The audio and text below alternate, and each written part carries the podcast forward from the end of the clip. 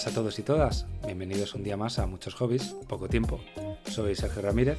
Me puedes encontrar en ramirarrubia.com y hoy me acompaña Sonia. ¿Qué tal estás, Sonia? Muy bien, muchas gracias, Sergio. ¿Qué tal tú? Bien, yo todo bien. ¿Cómo ha ido la semana? Pues la verdad es que bien, no nos podemos quejar, la verdad. ¿Qué tal la tuya, bien? Igualmente, aburrida como todas. Nada, venimos como todos los domingos a hacer el resumen de las pelis que hemos visto esta semana. Si te parece, vamos empezando. Avisamos que hay spoilers, avísalo. Spoilers. Que es que luego, luego la gente no se entere y se queja. Spoilers. y vamos a empezar con Good Time. ¿Nos haces un resumen? Aquí venimos a estripar la película. Good Time es una peli que está en Netflix, la podéis encontrar allí en la plataforma.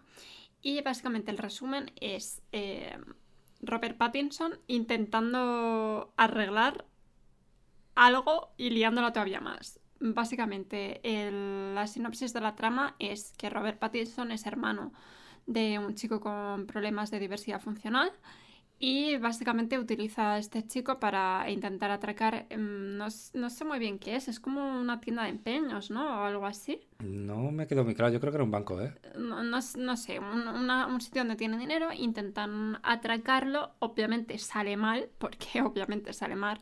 Bueno, el atraco sale bien realmente, lo que sale mal es la huida. Eh, sale mal y además que por el, el hecho de querer ser avaricioso, luego le ponen la, la cosa esta que cuando... Sí, la pintura la pintura que les explota en la cara, ¿sabes? Que en un principio ellos tenían un, dinero modestillo que habían tenido de la caja, pero por avaricia, pues al final les sale la cosa mal. Entonces el muchacho, el hermano de Robert Pattinson con diversidad funcional, acaba en la cárcel, da con su huesos en la cárcel porque Robert Pattinson consigue escapar, pero él no, obviamente. Y eh, pues obviamente la cárcel no es sitio para una persona con, con este tipo de problemas, ¿no? Entonces termina en el hospital porque le meten una paliza y Robert Pattinson, movido por el, sentimiento de culpa, que es normal que se sienta culpable porque es que es su culpa, pues intenta mm, arreglar algo que ha hecho mal haciendo algo todavía peor. Y bueno, en un primer momento él intenta sacar al hermano por la buena, por la vía legal, que es eh, pagándole la fianza, pero spoiler, no tiene ni un duro porque el dinero que han conseguido robar está todo manchado, no sirve para nada. Y bueno, intenta, mm, intenta sacarle la pasta como una novieta que tiene, que es así tampoco, no tiene mucha luz en la novieta y tal. Y como ve que no, que por la vía legal no se puede, pues su gran idea es llevarse al hermano directamente al hospital. Entonces, eh, increíblemente esto sale bien porque la verdad es que en el hospital hay menos vigilancia que... Sí, es el hospital menos preparado de la historia. o sea, es en plan de, bueno, pues nada, y nada, se lleva al hermano con su silla de ruedas y demás. Y em, bueno, pues al final cuando se mete ahí igual engañando a todo el mundo y mintiendo a todo el mundo y demás, consigue meterse en una casa de, unas personas que ha conocido en el autobús que hace como la ruta de las personas así que van en silla de ruedas y demás, que tienen dificultad para, dificultad para moverse y demás. Y eh, pues de repente ve que eh, a la persona que ha sustraído del hospital no es su hermano, sino que es un tío random eh, que no es su hermano, que también es un tío, pues obviamente tenía una escolta policial, pues es una persona también con sus cosillas. Y bueno, pues inician ahí una aventura en la que Robert Pattinson cree que vendiendo el ácido que este chico le propone vender, el, que no es su hermano, em, va a conseguir el dinero para sacar al hermano y entonces, bueno, pues inician una serie de catastróficas desdichas que les llegan a pegarle una paliza al pirata somalí de, de piratas, ¿se llama? Capitán Phillips. Capitán Phillips. Em, que a mí este hombre es que su cara me perturba muchísimo, lo siento mucho, me, perturba, me da mal rollo solo con mirarle. Bueno, total, le acaban pegando una paliza y em, finalmente después de ya ver que, que, sus intentos, eh, que cada vez va peor y que la está liando cada vez más parda, pues al final como que Robert Pattinson se entrega directamente y vemos pues eh, en el último momento de la película al hermano pues teniendo la oportunidad una vez que Robert Pattinson está en la cárcel pues como de asistir a las terapias que le, que les intentan ayudar y demás. Entonces es un poco como que al final eh, el hecho de que Robert Pattinson esté en la cárcel hace que este chico pues consiga una oportunidad en la vida, el hermano con diversidad funcional. Y esta película, ¿verdad? Estábamos comentándola en su momento, cuando la estábamos viendo, estábamos diciendo, uy, tiene un poco esa pinta de, de la de Diamantes en Bruto. Y es que resulta que es de los mismos directores. Sí, Y, Sí. y Y, de eso- hecho el hermano era uno de los sí, directores. El hermano con diversidad funcional es uno de los directores. Y mm, ya decimos, es una peli pues muy en ese plan, muy eh, que el personaje toma las peores decisiones posibles constantemente, se está em, aprovechando de todo el mundo. Mira, al final por su propio beneficio, sí, eh, intenta arreglar lo del hermano, ¿no? Y un poco es como el, el principal hilo conductor de la trama, pero cada vez tomando decisiones peores. eh, no le importa quién tenga que pisar para ello, porque hay una chiquita que le está ayudando, le da el coche, no sé quiénes cuántas, y luego al final la vende a la policía porque le da igual todo el mundo, él tiene su idea fija en la cabeza y esa por lo que va. Y realmente también lo que decimos, el principio ellos habían conseguido un botín moderado y tal, pero oye, un botín. Y el hecho de que Robert Pattinson quiera más hace que les meta la bolsita esta de tinta que al final les explota y eso es un poco como el mismo eh, perfil que el personaje de, de Adam Sandler en Diamantes en Bruto. ¿Quieres contar tu...? Mm, No hay mucho más que comentar de esta película. Sí, es verdad que tenía reminiscencias de, de Uncut Gems cuando la estaba viendo. Hmm. Me gusta más Uncut Gems. Eh, yo creo que esta peli le pongo un 3, me entretuvo tal. Mm, eso es, es entretenida, me parece buena peli, la recomiendo. Pero tampoco me, me aportó nada que no me aportase otras pelis del género que he visto previamente, de, de gente avariciosa y que intenta resolver los problemas y va más. Sí, también es verdad que te muestra mucho, entra ahí en los bajos fondos, en las cosas como más turbias del ser humano, de la sociedad. Y mm, también es, es anterior esta película, hay que decir, de- del tándem de directores a Uncan James, a Diamantes en Bruto. Y es verdad que se les ve un poco como probando este tipo de, de fórmulas. Sí, se nota que es un experimento y que la fórmula la han madurado en, en- en- Diamantes en Bruto, como Sí. decimos. Ya digo, a mí esta peli me recordó, por ejemplo, salvando muchísimo las distancias, a Lock and Stock, a Snatch, ese tipo de películas en las que todo se va liando cada vez más y más Sí. y más. Y es verdad que esta no tiene esos tintes cómicos que tiene las películas de Guy Ritchie, pero es buena película, a mí, a mí me gustó.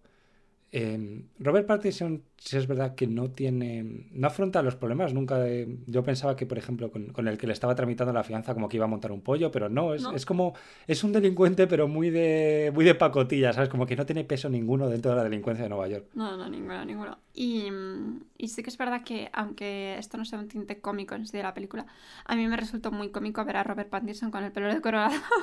Lo siento mucho, me parece, me parece es una imagen muy turbia que no va a salir de mi retina. Pero yo a esta peli le doy un, un 4. A mí me gustó más, me gusta bastante, me gusta, me gusta bastante y creo que Robert Pattinson está muy muy bien en la película y el, uno de los directores eh, que... de- Yo, de hecho, pensaba que era una persona con deficiencia mental. Sí, sí, sí, o sea, hace de persona con diversidad funcional y demás, y de verdad que hace un papelón, o sea, hace un muy buen papel y teniendo en cuenta que es director y no actor, pues oye, es una cosa también a, a añadir. Y la siguiente película, Sergio, ¿nos quieres decir cuál fue la Pues ha película sido, que vimos? ha sido generosa semana? con esta poniéndole un 4. A ver si le pones un 4 a la obra maestra que está en ciernes y que se viene. La he convencido para ver Round Town 4, kilómetro 6664. Nadie sabe cómo. El retorno del kilómetro, porque ya no sé ni cómo se llama en Madre español mía, esta, es que esta película. Como en toda buena película que se precia, dicen el título un par de veces. Oye, es que ha tomado un round turn. ¿sabes? Hacen esa mierda un par de veces.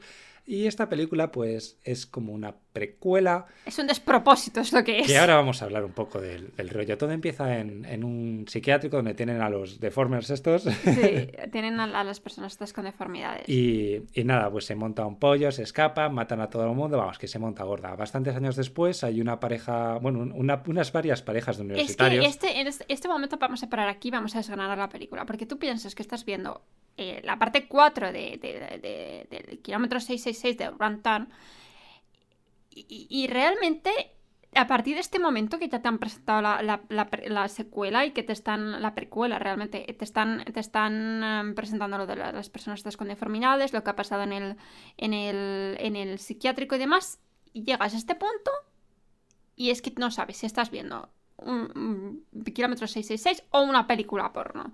Porque eh, se les va de madre, o sea, se les va de madre. Esto de vamos a utilizar un poquito la carne para atraer al espectador, se les va de madre. O sea, y es el minuto como 6 o 7 de la película y estás viendo a dos parejas simultáneamente en la misma habitación. Sí, les falta chocarse la mano. Manteniendo relaciones sexuales, por supuesto, una de ellas es una pareja de lesbianas, de chicas, eh, hiper, mega, giga, ultra sexualizada, que es que es como si estuvieses viendo una película porno, y ahí súper... les dicen, venga, que nos tenemos que ir, ellas ahí... Es que de verdad, ¿eh? Este es un despropósito. Lo peor de esta película es que te la venden como una precuela y en ningún momento te enseñan de dónde vienen los deformes. Porque en las otras te dejaban caer que si el agua, que si la radiación y tal. No, y en esta directamente están en el psiquiátrico mundo. Y, y de hecho te dicen que, que es culpa de, del inbreed, de, de que han tenido relaciones Es como, y tal. es como que pisan a las otras películas, Sí, tampoco sí, te sí. dicen origen. Bueno, después de practicar el coito varias veces y en común ahí de medio forma orgía, simultánea, sí. deciden irse a la nieve. Y, y nada, se van con unas motos que han alquilado con, con el dinero de papi, supongo, y terminan pues perdidos y terminan en el psiquiátrico. Ha- Hay que decir que a la pareja, a las, a la- la- al tándem este de parejas, es decir, cuatro personas, se le suman como 20 más, porque al final son como un grupo de 16 personas, son, son muchísimos. No, no son tantos. 12 por lo menos. Son la- las dos parejas que estaban dándole, la otra chica, Otra pareja. otra pareja y otro chico. Pues o sea, son menos 10 ocho personas. personas. Terminan en el psiquiátrico y, nada, pues pasan la noche, se lo pasan muy bien, juegan a carreras con las sillas de ruedas, tal, hasta pues ya empiezan un poco a ver el pollo, vienen los deformes estos y empiezan a matar gente. Bueno, eh, y sacan de- del cajón del director del psiquiátrico una botella de whisky o de no sé qué era, que por supuesto sigue estando bien, porque ya todo el mundo Ya sabe que, que... que nos pensamos aquí que porque el, el- el vino lo tengas guardado va a estar bueno. El vino hay que moverlo y el whisky igual hay que moverlo, se hacen pozos y se pone malo. Consejo, o sea, no escondéis una botella de whisky que no va a estar buena. Pero bueno, seguimos y bueno, hay un momento, ya empieza a morir gente, tal, no sé qué, y hay un momento mágico en el que aparece una chica y dice, iré a buscar ayuda. Y le dicen, no puedes, la ventisca te va a matar. Y dice, no, tengo que hacerlo yo porque soy la mejor esquiadora. Así que se pone unos esquís de fondo y se va caminando como un pato.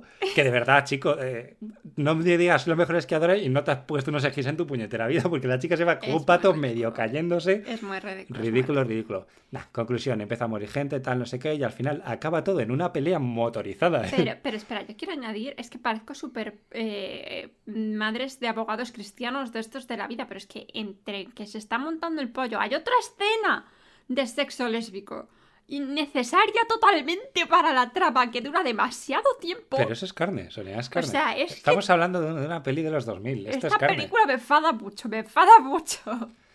Bueno, eh, sí, cariño. Nada, eso muere todo el mundo y ya está. Eh, se, sí, se leía, se leía tremendamente parda y eh, bueno, tienen ahí un momento súper creepy que están ahí arrancándole la, la carne a uno, una libra de carne. Como, Sí, el gore está bastante bien hecho en esta película. En, como en el mercado de Venecia otras. y es eh, muchísimo más sangrienta que las anteriores, muchísimo más sangrienta que, que las anteriores en cuanto a mostrarte sangre, en cuanto a ser más hardcore, bajo mi punto de vista, en plan, es mucho más hardcore. Es mucho pan y circo, eh, tanto tetas como sangre ahí a tope, ¿sabes? Es un slasher de manual. Sí, sí, sí. Y, mm, y bueno, cuando parece que tenemos dos supervivientes, realmente no, porque justo en el momento final en el que te estás pensando, bueno, pues por lo menos estas chavalas se han salvado. No, de repente con el, con el, ¿cómo se llama? El hilo este metálico, el eh, alambre de espino, que tienen un alambre de espino. mm, Es verdad, eso es un detalle que no hemos comentado. En el psiquiátrico, nada más empezar la película, hay el hambre de espino por todos lados. Parece eso Silent Hill. O sea, yo no sé dónde sacado ese alambre de espino y lo utilizan constantemente. De- para de- cosas malas. Deben de obviamente. tener una, una máquina de esbirros y otra de, de alambre de espino. Sí, porque... sí, sí, sí, sí. O sea, y, pues eh, esto justo al final, cuando pensamos que las chicas se han salvado, hay un alambre de espino ahí que ellas no han visto y las secciona la cabeza. Entonces no, las, no se han salvado. Y entonces vemos la wagon chachi de la primera película, La Pussy Wagon la esa. Pussy Wagon, que eh, se las está llevando y que es un poco la interconexión con la historia original. Y ya veremos qué sopilantes aventuras nos esperan en Grand Town 5. Yo a esta película le doy un 2 y siendo muy generosa. ¿eh? Demasiado generosa. Mira, yo le voy a dar un dos y medio porque me dio lo que prometía. Me dio, Sí, te- te dio tetas. me dio tetas, sexo lésbico, eh, sangre. ¿Qué más le puedes pedir una película de los 2000, Sonia? Yo la verdad es que doy un 2. Es verdad que sí que está entretenida, pero... uf. Mira, yo esta peli creo que se merece un dos y medio simplemente porque es el mismo director de la tercera, que fue alta mierda, acuérdate la de los presos. Ha mejorado, sí. Y hostias, esta estaba Ha bien. mejorado un poquito, tampoco demasiado, pero ha mejorado un poquito. Estaba entretenida. Bueno, la siguiente... Hater. No, tío, es que verdad. Yo, yo lo, lo de las tetas gratuitas no, no es, una, es una cosa que no comprendo. La siguiente peli que vimos esta semana para mí fue un súper... Hostia, mira que has visto Juego de Tronos, ¿eh? Que eso es el ejemplo de tetas gratuitas. Sí, pero joder, aquí era too much. ¿Sabes? Además, estoy parando en la mitad de la película para que estas dos se enrollen. No como Juego de Tronos. Bueno. Eh, ¿Qué me ha ido que iba a decir? Ah, la siguiente peli que vimos esta semana para mí es un descubrimiento. Sergio ya la había visto, pero yo no. Y es la de Hiro, del año 2002, que es una película china de un director que nunca me acuerdo el nombre. Swan, no sé. Bueno, un director bastante reconocido. Y eh, básicamente es, eh, bueno, en verdad es una peli de acción, pero tiene un poco como de todo. Eh, tenemos al, al guerrero eh, principal, por así decirlo, que no me acuerdo el nombre, la verdad. No, es, es sin nombre, es el guerrero sin nombre que es Jet Li, que le conoceréis por Danny the Dog, seguramente. Sí, sí, el guerrero sin nombre, que le llaman varias veces, eh, pues nada, eh, llega a la corte del emperador, ¿no? Porque se ha cargado... No es un emperador realmente, es un rey de una región. Sí, es, es un rey de una región, tienes toda la razón. Eh, se ha cargado a varios eh, fugitivos que el rey, el rey tenía como con orden de, de aprehensión porque le hicieron un ataque hacía tres años en el palacio en el palacio en el que vive y eh, bueno pues nos va como haciendo flashback a los momentos en los que ha tenido lugar pues est- estas muertes no que le ha presentado las armas de, de los muertos y tal no y mm, y básicamente, pues nada, la, la acción mola mogollón, la acción está muy bien, nos presenta pluma ligera o algo así. El... A ver, el tema es que llega Jet Li al palacio y por haber matado a estos, a estos asesinos ¿no? que, que odiaban al rey, él tiene, eh, por cada asesino que mate, la posibilidad de acercarse pasos al, al rey, porque de, un- de priori solo puede estar como a 100 pasos por protección del rey. De hecho, el rey ha Sí. vaciado todo el palacio, porque nadie sabe por qué antes lo tenía lleno de telas colgando, pero bueno. Sí, es una dispensa, es como una dispensa Sí, para haber Sí, conseguido entonces, eh, primero le presenta la lanza de Sky, se llama. Y, y entonces pues se puede acercar 10 pasos más, creo que es, y, y le cuenta pues la película de cómo le mató, que estaba ahí tomándose como un té en unas termas que había, Sí, con un señor tocando el... sí, tocando un violín raro ahí en chino, y, y llega como la guardia del rey a, a detenerle y nada, y les machaca rápidamente, pero Jet Li, que es un pro, le, le gana y ya está, y, esa es la historia. Luego continúa que ha matado a, a Nieve Voladora, creo que es. Ah, Snow. Flying Snow era, y el otro era Broken Sword, espada rota. Sí, Y, y nada, y le cuenta pues igual cómo les derrotó, pues resulta que es que Nieve estaba enamorada de Sky, sí. entonces el otro se pone celoso, se medio matan entre ellos, conclusión, que mm, Que el rey no se lo cree. no, no se termina de creer ese bulo, ¿sabes? No, no, no y, se lo cree. y empiezan a dar como cada uno sus versiones. Sí. Y es lo que está muy, muy bien porque eh, a nivel visual, bajo mi punto de vista, esta película me, me, me encantó, me flipó muchísimo, porque cada, cada historia, ¿no? Cada versión de lo que te está contando tiene un color, un color eh, específico propio. Primero tenía el rojo, luego tenía un azul cian, un azul cielo, un azul clay muy bonito.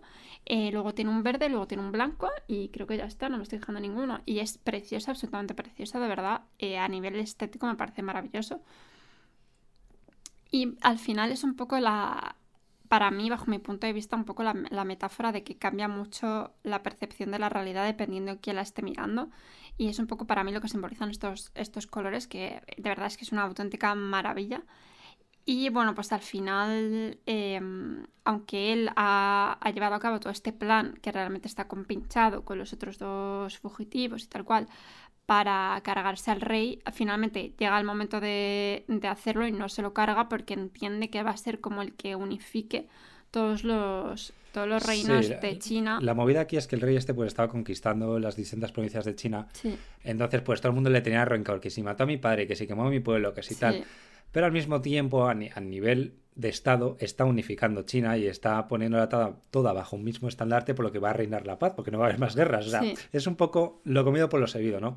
Y me hace gracia el personaje Jet Li, porque su único superpoder es, es el, el movimiento para matar al rey, que tiene que saltar como 10 metros y clavarle la espada, Sí. y lleva 10 años practicando ese movimiento. Tiene eh, eh, qui- em, precisión quirúrgica. Sí, sí, sí, te cuentan varias veces que lleva 10 años entrenando solo ese movimiento. Es, es una película de estas asiáticas de, de que los personajes vuelan y tienen medio superpoderes. Sí, sí, sí. Es ese tipo de artes A ver, marciales. es verdad que a lo mejor si tenemos en la cabeza, pues, eh, el cine de Occidente, pues esta película puede resultar un poco a lo mejor chocante por eso, porque lo que dice Sergio, hay personajes que vuelan, eh, A ver, si, si eres consumidor de cine asiático, has visto Tigre y Dragón, La Casa de las Dagas Voladoras, ¿sabes, sabes qué tipo de cine? Son artes marciales con fantasía.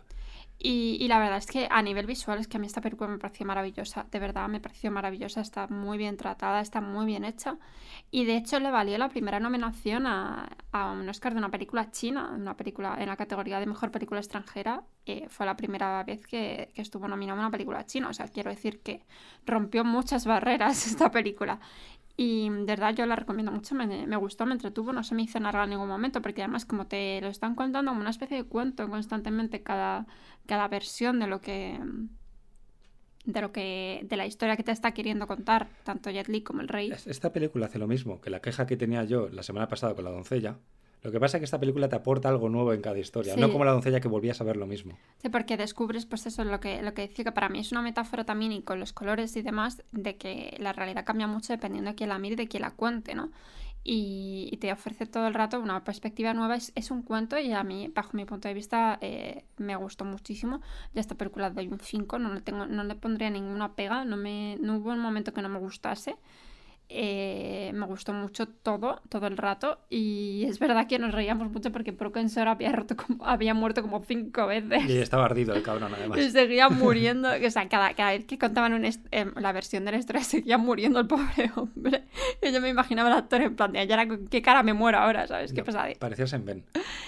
Y también, bueno, decir mucho que yo me fijé y me pareció algo muy elegante que en ningún momento en esta película vamos a ver sangre y una herida, el típico, la típica imagen del cine occidental en el que te clava una daga o te clava lo que sea y te vemos la herida y te vemos que sale sangre o vemos que te llevas las manos al, a la herida y te sale sangre. No, aquí es todo, todo el rato sugiere la herida, pero en ningún momento te la enseña. Te sugiere la sangre caer, te lo sugiere con una gota en la daga, tal, con unas aves que levantan el vuelo, pero nunca en ningún momento estamos viendo como la imagen en sí del agujero abierto, de, ese dolor, no sé, me pareció una forma muy elegante de, hacerlo y a mí esta película me gustó, yo lo digo un 5. ¿Cuánto le das tú, Sergio? a mí esta película me pareció un 5 en su momento y yo creo que lo sigo manteniendo porque pasan los años y me sigue pareciendo igual de buena película, no se me hace lenta.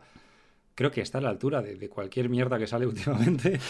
Así que sí, yo mantengo el 5 también. Sí, para mí esta, es una maravilla esta peli y la recomiendo muchísimo.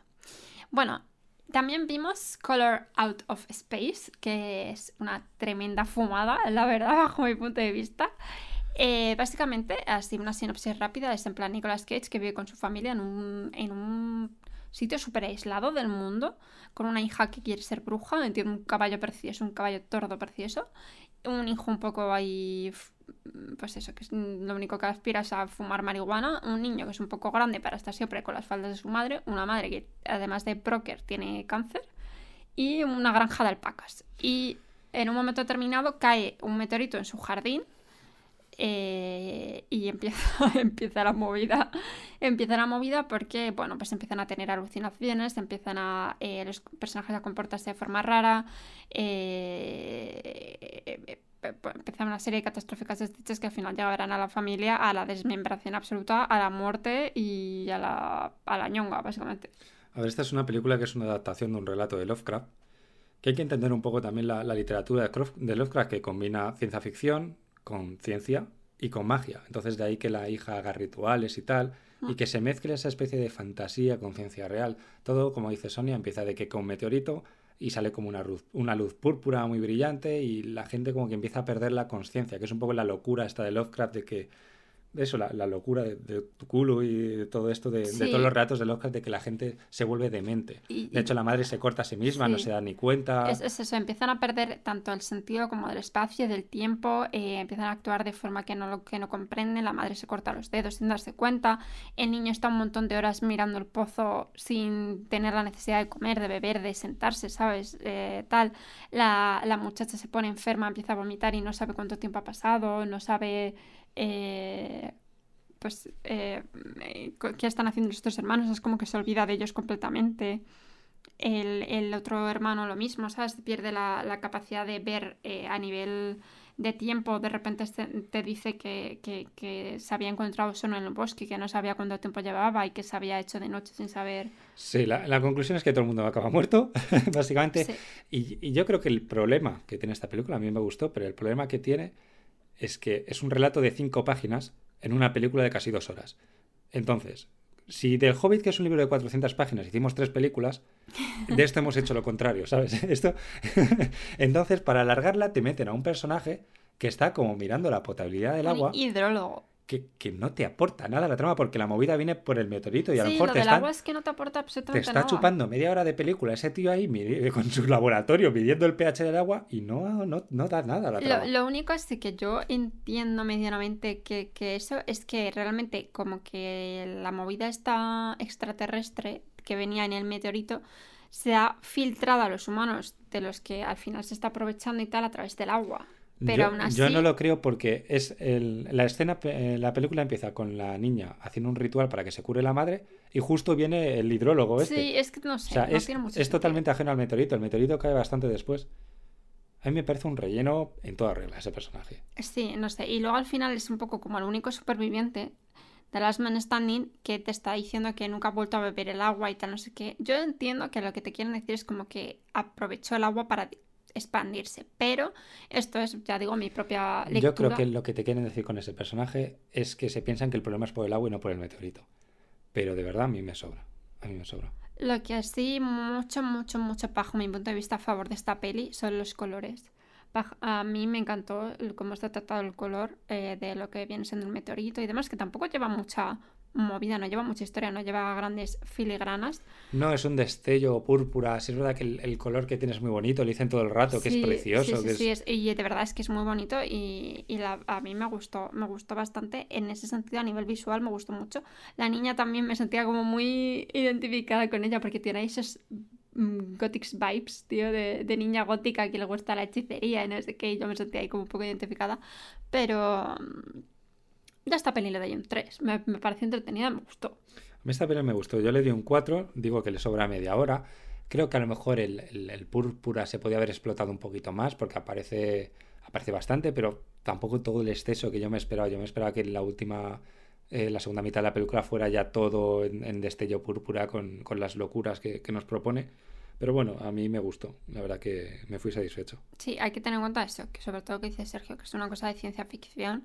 ¿Qué es eso? Hay que de- entender a Lovecraft, que mezcla ciencia ficción con ciencia con magia. O sea, está todo en, en el mismo mundo. Y te tienen que gustar los bichos y las cosas random caídas del cielo y un poco tener la mente abierta de, de cómo se pueden eh, actuar y, y expandir otras formas de vida ajenas a las, a las humanas o ajenas a las que conocemos en general, ¿no? Y bueno, luego yo así en apunte rápido quiero hablar de dos pelis que he visto sola, que ambas están en Netflix. Una es eh, Hillbilly Elegía Rural, que está basada en un libro con el mismo nombre, que está escrito por J.D. Vance, J.D. Pence, no sé cómo se dice, pero vamos, que es un libro. Y básicamente es un dramote, alto dramote también. Uno de los motivos por los que vi esta peli en solitario es un alto dramote familiar. Eh, básicamente, pues eso, de, los orígenes de una familia de Kentucky, del Kentucky rural, que, básicamente viven en, una vorágine de pobreza y, drogadicción, violencia, ¿no? Eh, transmitida desde la, desde la generación de los abuelos, ¿no? Que los tenemos con mamá y papá, eh, que es una Glen Rose estupenda, Glen Glenn- no sé cómo se llama, pero la, la habéis visto muchísimo, está estupenda, la verdad, se come el personaje. Y mm, pues tra- transmitida a la hija, que es Amy Adams, y, y poco como la hija también lo transmite a, los, a sus propios hijos, que son, eh, es, es- es el protagonista, es una biografía también este libro en el que se basa, que es JD, que está un poco como, es, es la imagen del que rompe un poco ese ciclo eh, sin fin de, de pobreza, violencia, eh, analfabetismo, eh, drogas y cárcel en el que se ven metidas pues estas eh, familias rurales, ¿no? Y básicamente, sobre todo, para mí es un relato muy crudo de, de lo que es la drogadicción de- del personaje de Amy Adams, que al final vemos que, que es una mujer que lo ha tenido muy crudo la vida, pero al mismo tiempo es víctima y verdugo, porque es víctima de sus padres y verdugo de sus propios hijos. Y em, finalmente le acaba bien, que es una cosa que después del tremendo drama de dos horas que te has comido, la verdad es que eh, creo que es importante decirlo, que acaba bien. La mujer está ahora mismo porque está basada en una historia real, es una biografía real del autor. Y mm, la madre está lleva seis años em, sobria, así que go for esta mujer y me alegro un montón. Porque la verdad es que la película está muy bien, yo la recomiendo, creo que la pondré a un 4. Es verdad que hay, hay partes de la actuación de Amy Adams que me sobran un poco por demasiado histriónicas. También entiendo que está eh, representando a una persona con graves adicciones y que, bueno, que cada uno interpreta esto pues de una manera distinta, ¿no? Pero hay veces que me sobra un poco tanto grito y tanta... la vez demasiado histrónica, pero para mí está muy bien esta peli, de verdad la recomiendo mucho. Y la última también que he visto sola es El juicio de los siete de Chicago, que es una película totalmente politizada. Ojo, si a nadie le gusta este tipo de películas, pues no es la vuestra. Pero es una película totalmente política em, que versa un poco, te cuenta la historia real de, los siete, del juicio de los siete de Chicago, que real, real entre comillas, em, que bueno, pues eran siete activistas, cada uno de su padre y su madre. Tenemos desde Black Panther hasta los partidos juveniles de los demócratas, hasta unos hippies, em, ¿cómo se llama el de Borat? Sasha Baron Cohen. Y que está maravilloso en esta película, de verdad. Es que ese hombre es un gran actor y la gente le tiene en quina porque hace a y Borat y es el que iba a hacer de, de Freddie Mercury en la película de Bohemian Rhapsody y los fans se pusieron gilipollas y al final terminó haciendo el Malik, que hace un buen papel, pero sinceramente Sasha Baron Cohen se parece 100 veces más a, Freddie Mercury que, que, Malik. O sea, quitando que los dos me parecen grandes actores, a veces los fans se pasan un poco de sus normales, pero bueno, continúa. yo, en esta peli tengo que reconocer que se la come, se come el papel que hace porque la verdad está muy bien. Pero vamos, que es un poco, es una, un conglomerado de, personas que estaban a la cabeza de diferentes asociaciones, cada una de su padre y su madre, pues unas más hippies, otras que promovían más pues, eh, la resistencia activa, otras que promovían directamente la violencia, como los Black Panther en este, en este momento determinado de la historia. Black Panther. Eh, etcétera, etcétera, ¿no? Entonces un poco cada uno de su padre y su madre pues se ven enfrentados a un juicio en el que les acusan pues haber promovido los, disturbios ocasionados en el, en el verano del 68 eh, frente en la ciudad de Chicago, por eso se llama así, eh, con motivo de, la guerra de Vietnam, para protestar contra la guerra de Vietnam, eh, frente a la convención del Partido Demócrata de, los Estados Unidos. Em, tenemos también a Eddie Redmayne, Redmayne se llama Redmayne, bueno, este que, que, también es un grandísimo actor y lo hace muy bien. Y básicamente, pues vemos la realidad de, las manos ahí de Nixon por detrás de todo este tipo de cosas y de los juicios políticos a, las que, a los que muchos activistas debieron abocados durante la administración Nixon. Véase el juicio de los siete de Chicago, véase eh, Angela Davis que pisó la cárcel. Estos no llegan a ir a la cárcel, pero Angela Davis sí que fue, etcétera, etcétera. ¿no? Vemos un poco realmente cómo esta eh, idea de la democracia americana como la democracia más antigua del mundo, bla, bla, bla, del mundo moderno, entre comillas, entre comillas, infinitas comillas, democracia sanísima, comillas, comillas, verdaderamente ha tenido juicios políticos, ha tenido juicios políticos totalmente manipulados en el que se han eh, inventado pruebas, en el que han... Eh, es, que llega un momento que es que esto es catastrófico, o sea, están eh, interrogando al antiguo Twisted, em, el, ¿cómo se llama? Fiscal general, el, el, fiscal general de los Estados Unidos, el anterior, el de la, el de la presidente Nixon, el del presidente Johnson, perdón, y no dejan que ese, que ese testimonio vaya al, al, al, este del, sumario del juicio porque, porque no les viene bien, es como hasta qué punto tienen el poder de hacer lo que les salga de las narices, ¿no? Y bueno, finalmente... En un principio son sentenciados, pero la sentencia queda completamente anulada porque el juicio había sido un chiste, se habían saltado todas las normativas constitucionales. De hecho, eh, Bobby Hill, el, el, miembro, el cabeza de los Black Panther, que ni siquiera estuvo en Chicago cuando ocurrió la situación, que es que es muy fuerte, ¿vale? Porque es que estuvo cuatro horas en Chicago y ni siquiera había estado cerca de lo de la movida esta. Pero estaba ahí, ¿por qué? Porque era al final un elemento racializador que querían infundirles, pues más eh, un elemento demonizador totalmente. A él le, eximen del juicio, le, le crean mistrial, que no sé cómo se dice en español, mistrial, juicio nulo, no lo sé. Eh, y, bueno, pues eh, finalmente, como se habían saltado todos los tipos de constitucionalidades de Estados Unidos, eh, el juicio queda anulado y nunca más se les vuelve a juzgar porque es que se ve durante la película y durante el, el avance del juicio se ve perfectamente que es una cosa totalmente manipulada que no existió en la realidad. Y,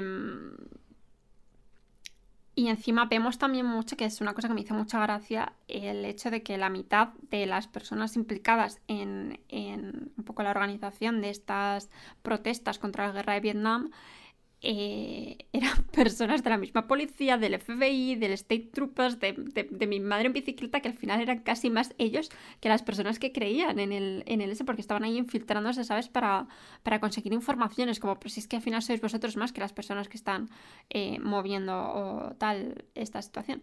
Y bueno, para mí la, la escena de la película es la escena final de Eddie Redmayne eh, siendo el vocal del grupo y leyendo 5.000 nombres de los soldados que habían muerto en Vietnam mientras duraba este juicio, que era realmente una pantomima, una puñetera pantomima. Y el propio fiscal eh, que representaba pues un poco a la administración Nixon y que le habían elegido a dedo para ir a por ellos y tal, eh, levantándose para rendir eh, homenaje a, lo- a los caídos, que es un poco pues, lo que querían hacer ellos, que, que acabase la sangría ¿no? que estaba suponiendo la guerra de Vietnam. Esta película, para mí, un cuatro y medio fácil. Hay veces que se me hizo un poco frustrante pero por la situación, pero de verdad es que, ¿cómo? Sasha, Sasha Bohan, Baron Cohen. Ese, de verdad, buenísimo, se come, se come, se Es que es un gran actor. La gente le tiene que ir, pero es un gran actor. se come el papel, tiene momentos cómicos, tiene momentos muy, muy duros, tiene momentos muy eh, eh, dramáticos, pero dramáticos en el buen sentido. No sé, me pareció maravilloso. Y por supuesto, Eddie Redmayne, que también es que, es que yo le amo. Jeje, Marcus Forever en mi corazón, de la adaptación de Los Miserables, que, que siempre estará conmigo. Y por supuesto, la chica danesa es un grandísimo actor. Y ambas pelis están en Netflix, como Good Time, que también está en Netflix. Y ya está. Qué desgracia que Ruantan 4 no. Vamos, os perdéis la, la obra del siglo. Pues nada, ¿cuál dirías que ha sido tu película favorita esta semana? Giro, sin lugar a dudas. Yo creo que Hero es de lejos lo mejor que hemos visto. Sin embargo, como es una peli que ya había visto, yo creo que voy a decir Color Out of Space. Yo creo que si eres amante de- del mundo de Lovecraft, esta peli te va a gustar. Y de la ciencia ficción y tal. Te- ¿Y qué película dirías que es la peor que has visto? La peor, pues yo creo que las dos que has visto tú sola serían las peores. Porque sabes que no puedo ver ese tipo de cine. Eh, yo sin duda, eh, Frontier 4, o sea, kilómetro 6664, eh, tremenda. Pues fíjate que yo te diría Good Time. Me Ay. gustó más Runtown. ¿Pero en serio? Me gustó Runtown porque Runtown era un slasher, no le pides más a la vida. Sin embargo, Good Time es lo que te digo, es una peli que está bien, pero que, que es típica peli que te, que te intenta aportar algo, pero que no, que no te da nada. Es típica película como que intenta... No sé, como eso que me, que me, que me consiguió transmitir con Uncut Gems, esta película no la ha conseguido. Era, era un, un prefacio, ¿no? Yo ya digo que Brontal, es que no entiendo, no entiendo nada de- del director de estas, de, estas, de estas dos películas de Kilómetro 66. Es un crack y le queremos y ya nos veremos en la quinta. No, no, no, no, no. Por ahí sí que ya no paso, ¿eh? He visto la 4 y ya no veo la 5. Pues nada, hasta aquí el programa de hoy. Ya vendremos la semana que viene con Runtown 5 y más películas. No. Muchas gracias por acompañarnos. Muchas gracias por estar aquí, Sonia. A ti, a ti por invitarme siempre. Y nada, nos vemos dentro de muy poquito con más podcast. Pasa buena semana.